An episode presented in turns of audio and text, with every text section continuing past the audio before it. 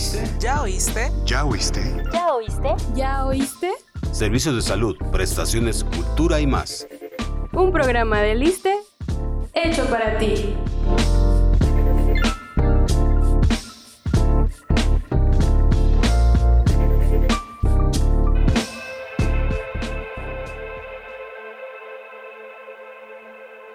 Alfa, beta, gamma, delta, lambda, mu, entre otros. ¿Sabes a qué nos referimos?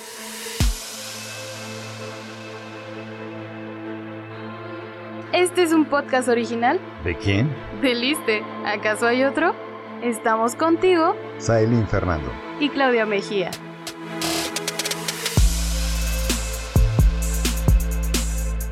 De acuerdo a la OMS, así son nombradas las variantes del SARS-CoV-2, el virus que causa el COVID-19. La mayoría de los cambios tienen un escaso o nulo efecto sobre las propiedades del virus.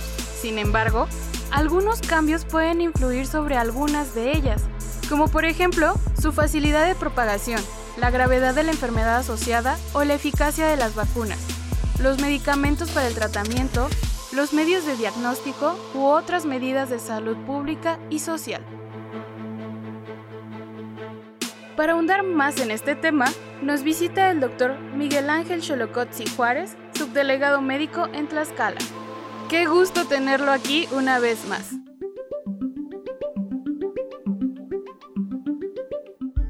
Muchas gracias por la invitación. Un saludo para todo el auditorio. Estamos a, a, sus órdenes. ¿Qué está pasando con esto de COVID y todas las variantes?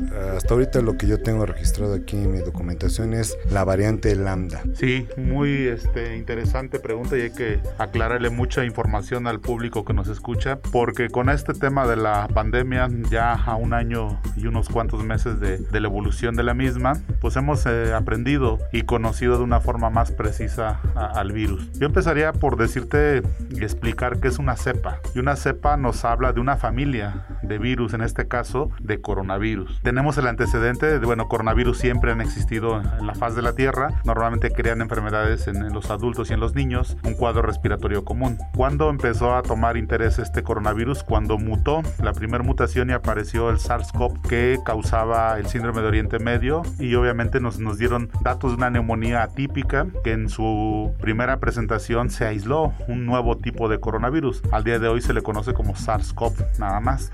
A finales del 19 viene esta cepa nueva que causa un síndrome pulmonar muy parecido al SARS-CoV de origen. Al hacer la secuenciación genética de este virus, se determina que comparte ciertas características con el primero, pero sí es una familia diferente, es una cepa diferente y se le atribuye el nombre de SARS-CoV-2, entendiendo que ya hay un SARS-CoV inicial, por así decirlo. De ahí parte todo esta pandemia nos ha ido facilitando las cosas para la investigación del comportamiento de este virus, de tal manera que recordemos también cuál es el mecanismo de daño al humano de este tipo de coronavirus. Una vez que el coronavirus entra por la vía respiratoria alta, nariz, garganta, al cuerpo humano, lo que va a hacer es replicarse en toda la vía respiratoria. Llega a la célula y este coronavirus lo que hace es inyectar todo su material genético, se apodera de la estructura genética que es el núcleo y ahí empieza a hacer una replicación viral. Empieza a generar copias de sí mismo. Al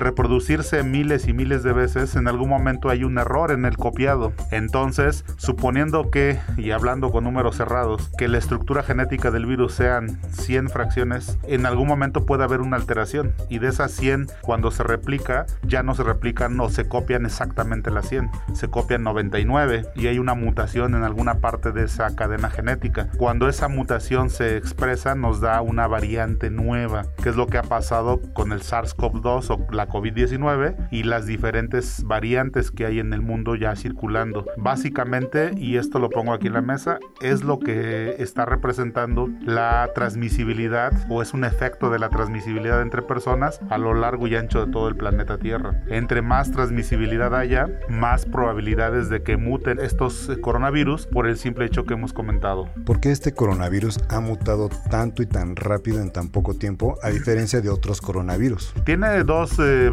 particulares características importantes que hay que resaltar. Primero, los virus siempre van a estar mutando, por esto que, que mencionamos. Este virus en particular ha encontrado la capacidad, primero, de escaparse a las vacunas, a los medicamentos que se han dado. Entonces, él es un mecanismo también de protección. Si bien es cierto que en la génesis de la mutación es simple y llana alteración en el copiado, termina usándolo a su favor y termina siendo un mecanismo de protección. Ese es por un lado. Y por el otro, la transmisibilidad que ya te mencionaba hace un momento entre personas. Entre más gente se contagie del coronavirus original, que así se ha dado además desde el 2019 con la cepa original en Wuhan, China, y que se expandió a todo el país y a todo el mundo, estos cambios o estas copias que se han venido dando entre personas han favorecido que aparezcan las nuevas variantes de este coronavirus. Básicamente son los dos mecanismos por los cuales podemos decir que se debe esta replicación viral y obviamente la aparición de nuevas cepas. De la primera cepa del coronavirus COVID-19 hasta la última que se tenga registrada, ¿los síntomas han cambiado o siguen siendo los, los mismos? Comparten el espectro de la enfermedad. Acuérdense que tiene tres fases. Los primeros siete días es una fase prodrómica o catarral, donde solamente tienes malestar general, escurrimiento nasal, un poquito de ardor de garganta, cuerpo cortado, dolor de cabeza. Puedes llegar a tener fiebre, puedes llegar a perder el olfato o el gusto. Eso en general es para todos. En la segunda semana, que es del día 7 al día 14, si no se atiende y si el paciente presenta alguna complicación, va a evolucionar un cuadro pulmonar. Propiamente ya se da una neumonía como tal, con todas las repercusiones que eso representa. Sensación de falta de aire,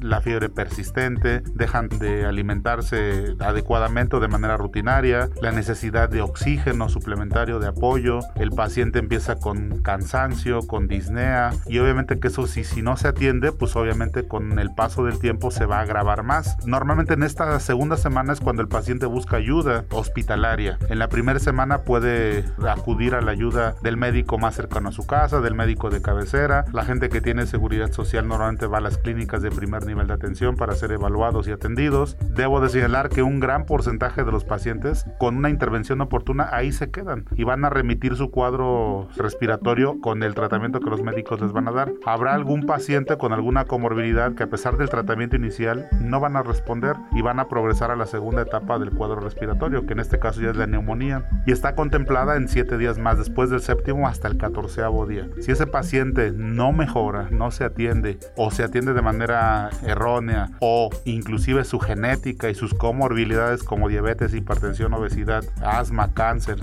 etcétera, no le ayuda, no le, no le coadyuvan a mejorar, ese paciente va a llegar a la tercera fase que es la tormenta de citocinas. Y la tormenta de citocinas es un estado grave que condiciona un estado crítico al paciente y normalmente requieren ventilación mecánica asistida. Entonces son las tres fases en las cuales debemos de intervenir. Nuestros médicos de primer nivel tienen que tener muy claro estos periodos de tiempo para que puedan intervenir. Debo de resaltar que hay que evitar el uso de esteroides en la primera y en la segunda etapa, sobre todo en los días previos o en los días iniciales a la segunda etapa. Los esteroides deben de ser este, utilizados ya con bibliografía en mano hasta que el paciente presenta neumonía y eso es por médicos que están en el cuidado crítico del paciente. No se recomiendan los esteroides en etapas iniciales. Se ha demostrado que el esteroide va a empeorar el cuadro clínico de ese paciente. Entonces normalmente les va mal si su médico de cabecera les inicia esteroides desde el primer día. Hay que postergarlo lo más que se pueda. Si están justificados, por supuesto que sí, pero con una evidencia clínica y científica para ello. ¿Los antibióticos funcionan? No específicamente para el coronavirus, pero entendiendo que un paciente con coronavirus en el contexto de la mayoría o del común denominador de los hospitalizados. Porque la,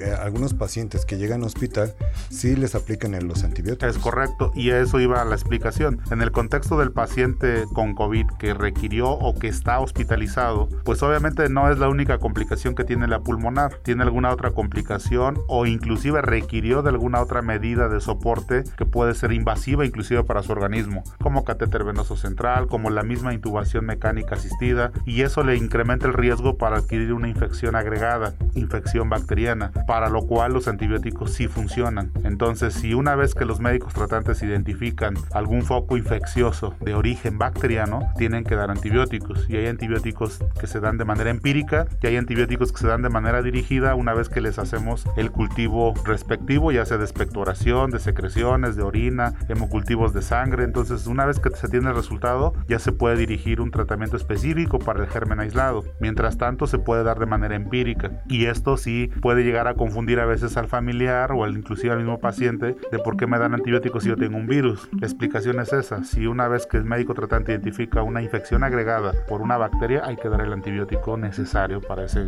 para ese agente causal. ¿Y tú? ¿Ya nos sigues en nuestras redes sociales? ¿Todavía no? Bueno, escucha lo que viene y toma nota. Pero no te vayas aún, todavía seguimos con nuestra entrevista. Nuestras redes sociales oficiales te están esperando. Disfruta, comenta e interactúa con contenido informativo y entretenido. Búscanos como ISTMX en Facebook, Twitter, Instagram y YouTube. ¡Ey! ¿Y ya nos sigues en TikTok?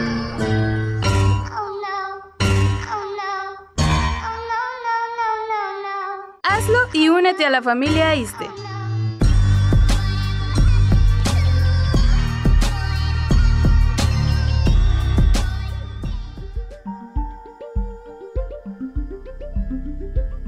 Cada vez que muta el COVID-19 se vuelve más peligroso? No necesariamente. Para esto la OMS ha clasificado a, las, estas mutaciones en variantes de interés y variantes de preocupación. Hasta el día de hoy tenemos cuatro variantes de preocupación y siete variantes de interés. La variante de interés radica en que sí ha mutado pero no representa o no tiene algunas características que le confieren cierta peligrosidad. Dicho de otra manera, ¿a quienes consideramos las variantes de preocupación que la OMS de alguna manera nos ha facilitado esta clasificación. Pues las variantes de preocupación son todas aquellas que tienen la capacidad de duplicar, triplicar o aumentar simplemente exponencialmente hablando la contagiosidad entre las personas. Y las variantes de interés sí tienen características como estas, pero están regionalizadas y no se ha demostrado hasta el día de hoy que agraven los cuadros de síntomas respiratorios por el COVID. Dentro de las variantes de interés, la que se detectó, eh, por ejemplo, en Perú, que es la lambda, está muy regionalizada a Sudamérica, sí se ha visto que ha incrementado el número de casos por COVID por esta variante y obviamente se va a hacer de alguna manera por la globalización en el mundo, se va a hacer una variante que esté circulando en el mundo. Pero ahorita lo que está preocupando más es la variante Delta y tiene una particular importancia del por qué es importante. Primero, todos los agentes causales como los virus se miden por una, un índice que se llama índice de reproducción mínima, que es el R0, así se caracteriza o así se, se contempla como R0. El R0 del SARS-CoV-2 original era de 2.5. Esto es, un paciente contagiado con el SARS-CoV original tenía la capacidad de infectar a 2.5 pacientes más. Este virus con la variante Delta tiene un R0 de 9. Un paciente contagiado con COVID con esta variante tiene la capacidad de infectar a 9 personas más. De ahí que la particular importancia. Entonces, si multiplicamos exponencialmente 1 por 9, luego por 9, luego por 9, pues imagínense la cantidad de pacientes infectados, la cantidad de pacientes que van a requerir atención médica, la cantidad de pacientes que van a requerir atención hospitalaria y pues obviamente se nos complicaría atender a todos ellos. ¿En qué otra cosa radica la importancia o la preocupación de estas variantes? Primero, lo que ya mencionamos ahorita, pero segundo, que tienen una alta transmisibilidad de todas las cepas nuevas que se han identificado en el mundo. Delta es la que tiene la más alta transmisibilidad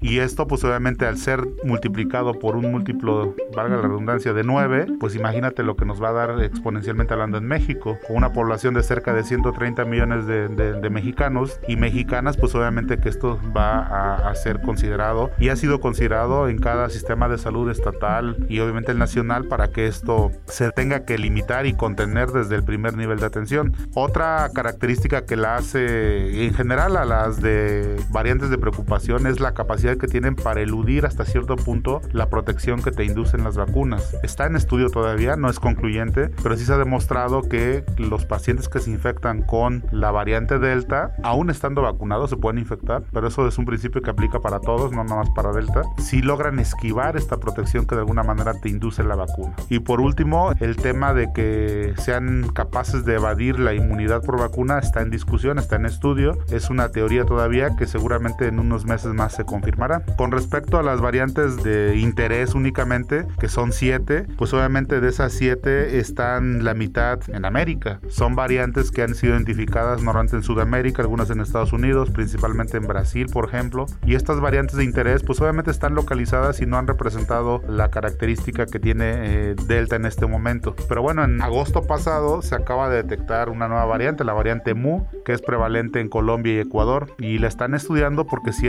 han visto que es la responsable de grandes números de casos de pacientes positivos a COVID en estos países de Sudamérica y que potencialmente puede llegar a tener una replicación similar a la de Delta. Entonces, como verás, todavía hay mucho tema, mucha tela de dónde cortar en, respecto al, al coronavirus y sus variantes. Hay que mencionar también que para que un país detecte una variante es importante que haga secuenciación genética y la secuenciación genética se hace mediante las pruebas de PCR. Ninguna otra prueba tiene la capacidad de brindarte la captación del material genético del virus y obviamente este ser procesado en un laboratorio de alta especialidad. Normalmente aquí en México tenemos al INDRE que tiene un aval de CDC de Atlanta que obviamente eso garantiza que los procesos al interior se hagan con todo el rigor metodológico y te permite hacer la secuenciación genética del virus y tratar de ir empatando con cuál o con cuáles se parece el que está circulando aquí en México. Dicho sea de paso, pues la variante Delta ya está circulando en México desde hace prácticamente tres meses y esto nos pone a prueba todos los sistemas de salud porque pues obviamente se incrementa la demanda de servicios, se ha incrementado la demanda de hospitalización, no así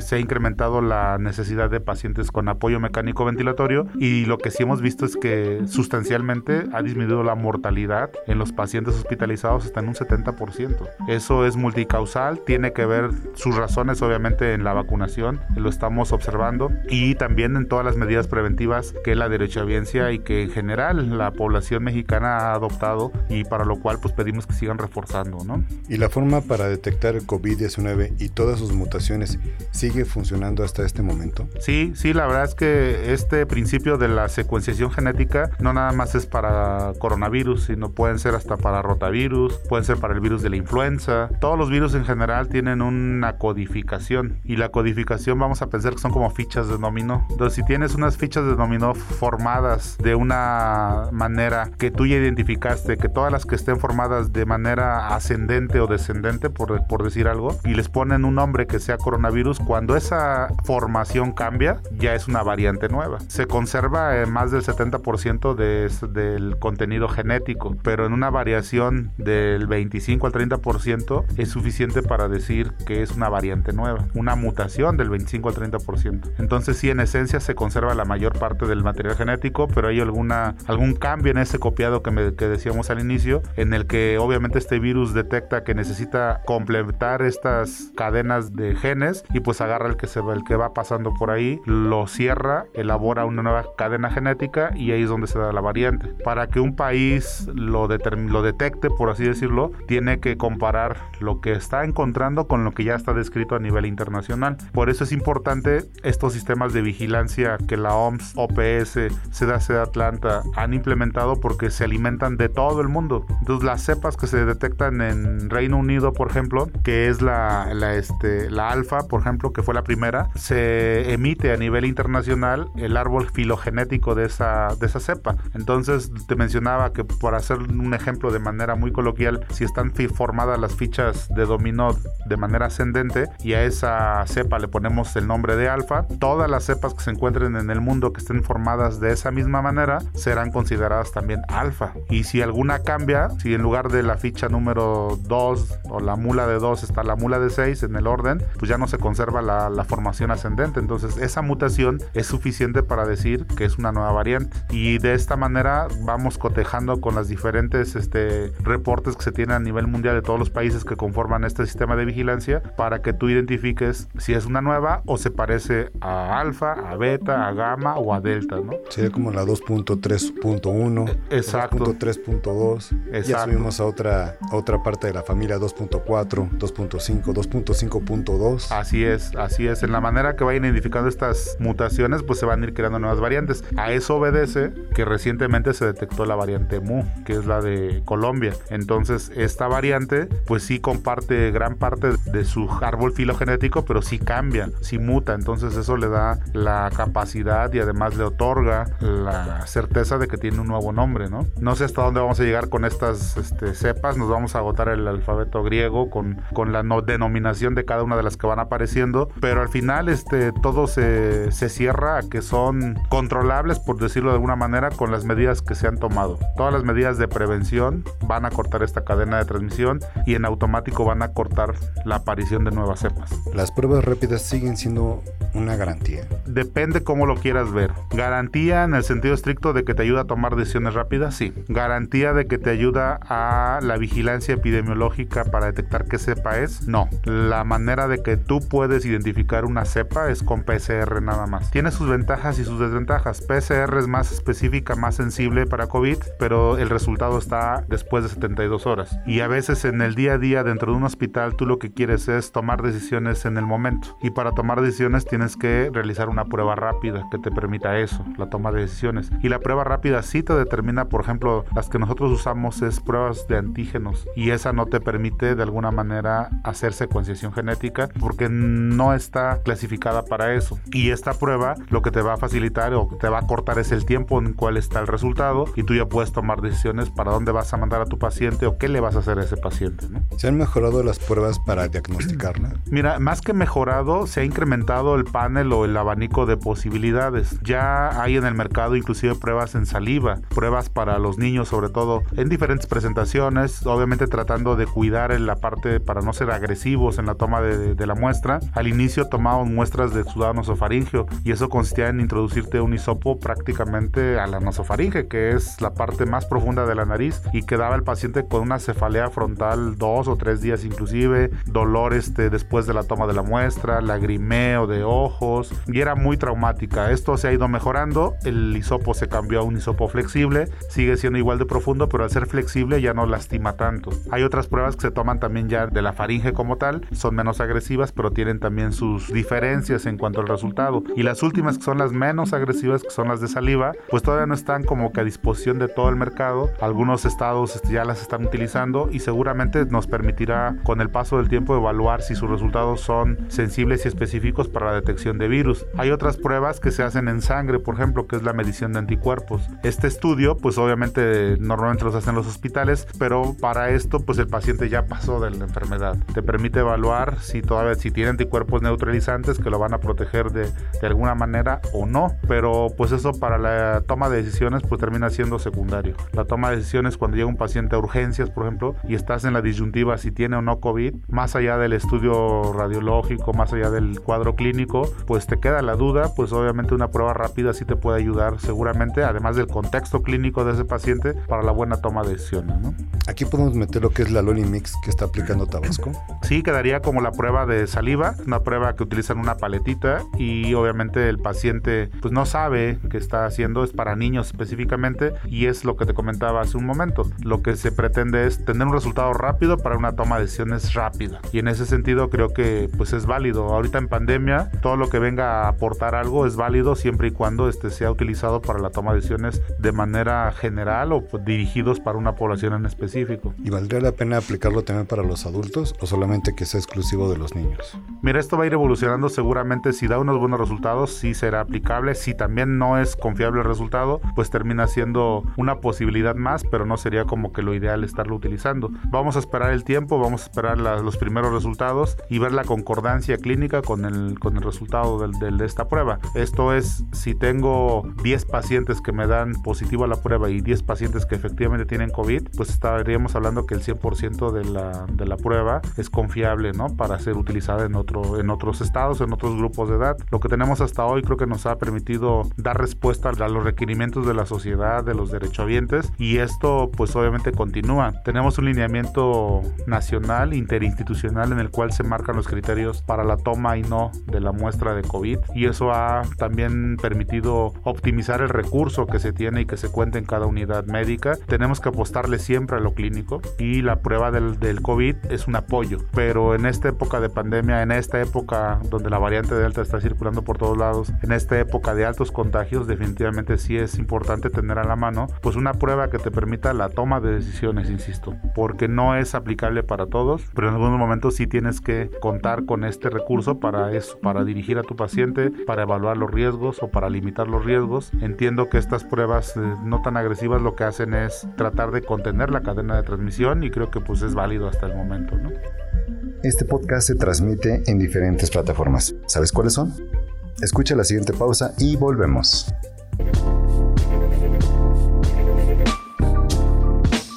No te pierdas este y más programas en Spotify, iTunes, Google Podcast y Anchor. Síguenos como este podcast y activa las notificaciones.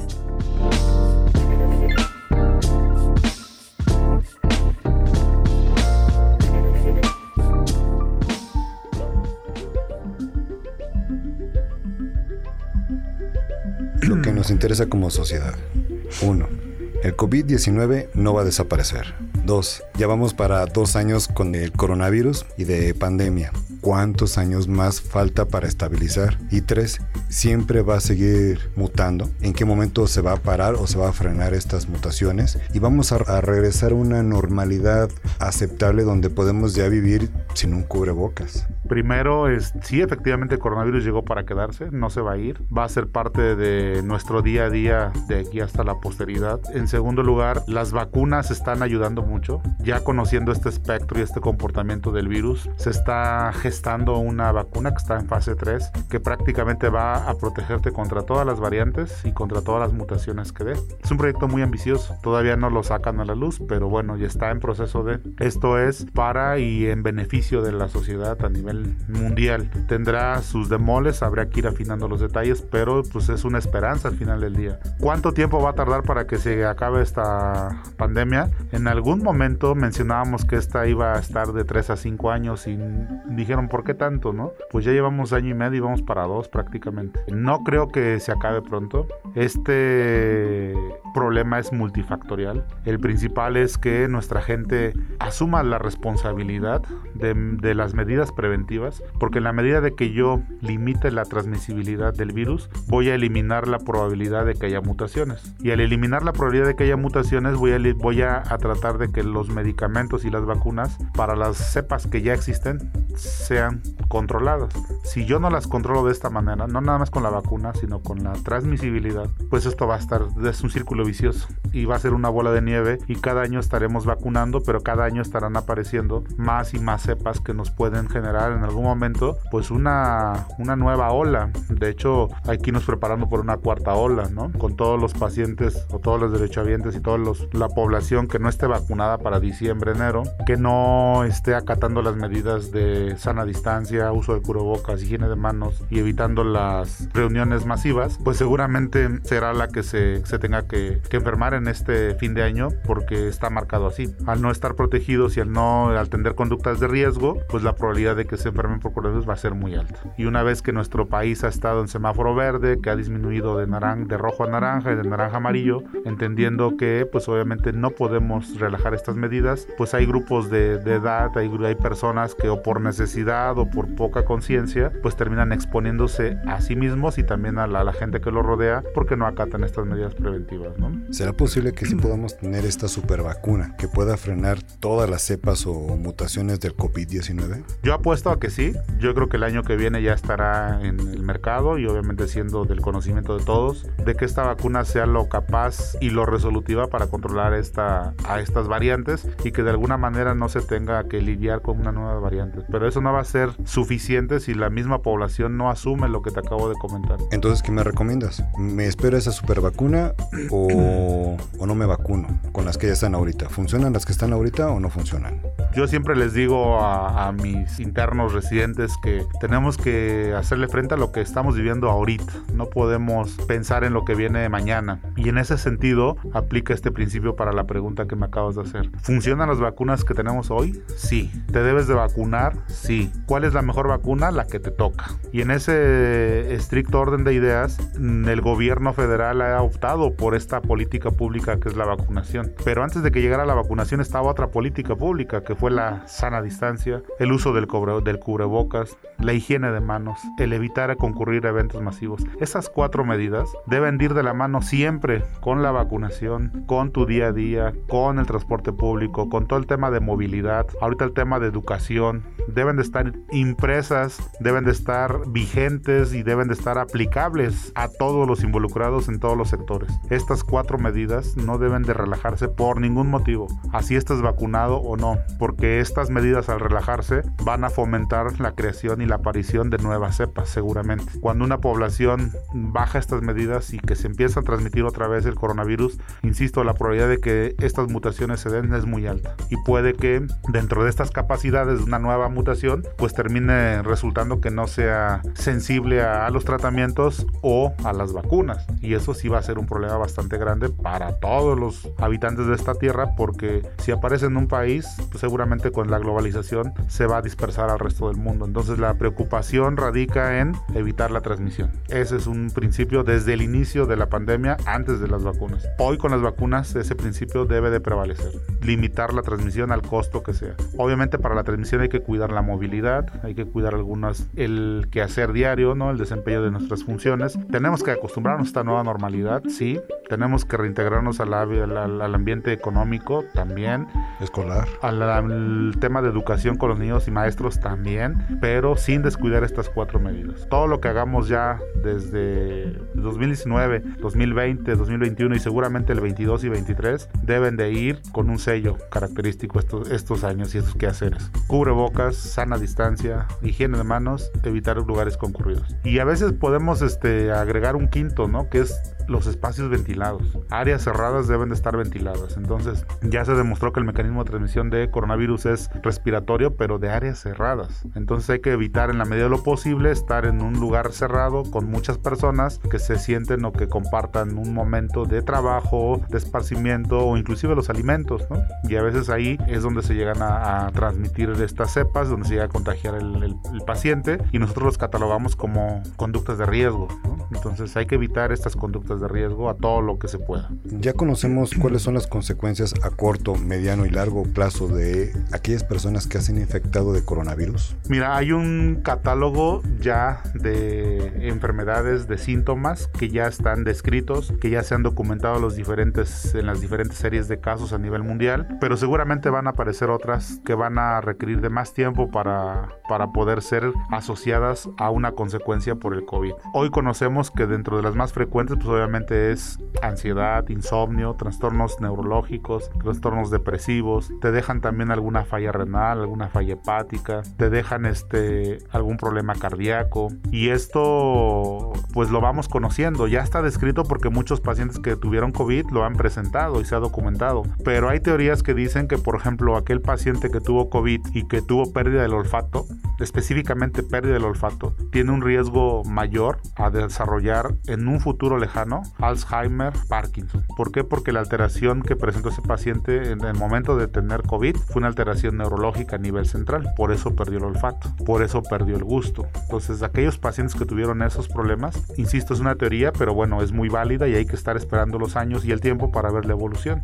Gente que quedó con Parkinson, gente que quedó con COVID. Hay una enfermedad este, que pocos este, médicos la están diagnosticando, pero este, quedan con dolores neuropáticos generalizados el paciente tiene dolores de rodillas, de músculos, de piernas, de cabeza, de brazos, de hombro, de cada lugar donde tengamos una articulación, quedan con una neuropatía y obviamente la única justificante que se tiene es que haya padecido COVID, aunque no haya sido una enfermedad grave. ¿eh? Y obviamente acuérdense que COVID nos generaba un problema en primer lugar pulmonar, entonces las primeras complicaciones que se vieron y las que están descritas son las pulmonares, desde fibrosis pulmonar, este, alguna restricción pulmonar propiamente hasta las que acabamos de describir. O sea, al inicio también entendíamos que el problema de COVID era 100% respiratorio, que era una enfermedad respiratoria, pero hoy conocemos que es, una, es un síndrome realmente, porque te ataca de los pies a la cabeza, te afecta de los pies a la cabeza y las secuelas por ende también van van de los pies a la cabeza. Cualquier alteración que pueda presentar el paciente en este orden de ideas puede ser asociado a COVID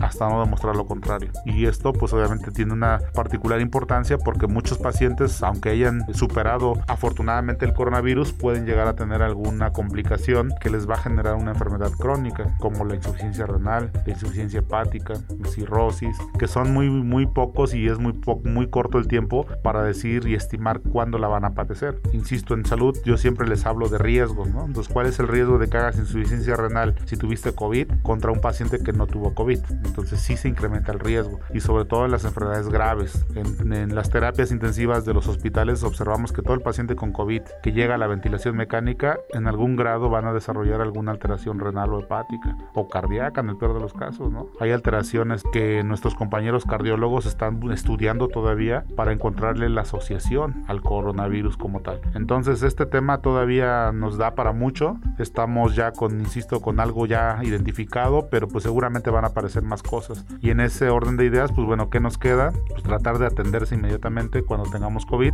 para ir limitando las complicaciones en la medida de lo posible, ¿no? Pues Miguel Ángel, es un gusto tenerte aquí y ojalá pudiéramos tenerte en otras, en otras próximas ocasiones para seguir hablando sobre el tema y ver cómo va evolucionando. Gracias Miguel Ángel por la charla y por las recomendaciones. Estoy a sus órdenes, un, un gusto y pues lo que se ofrezca. Y gracias a todos ustedes. Hasta luego.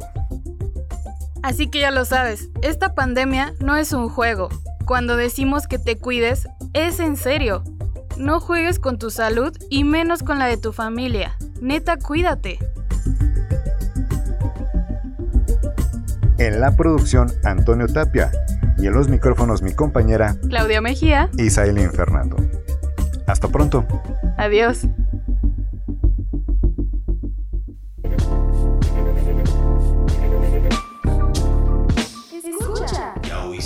¿Ya oíste? ¿Ya oíste? ¿Ya oíste? ¿Ya oíste? Servicios de salud, prestaciones, cultura y más. Un programa de Liste hecho para ti.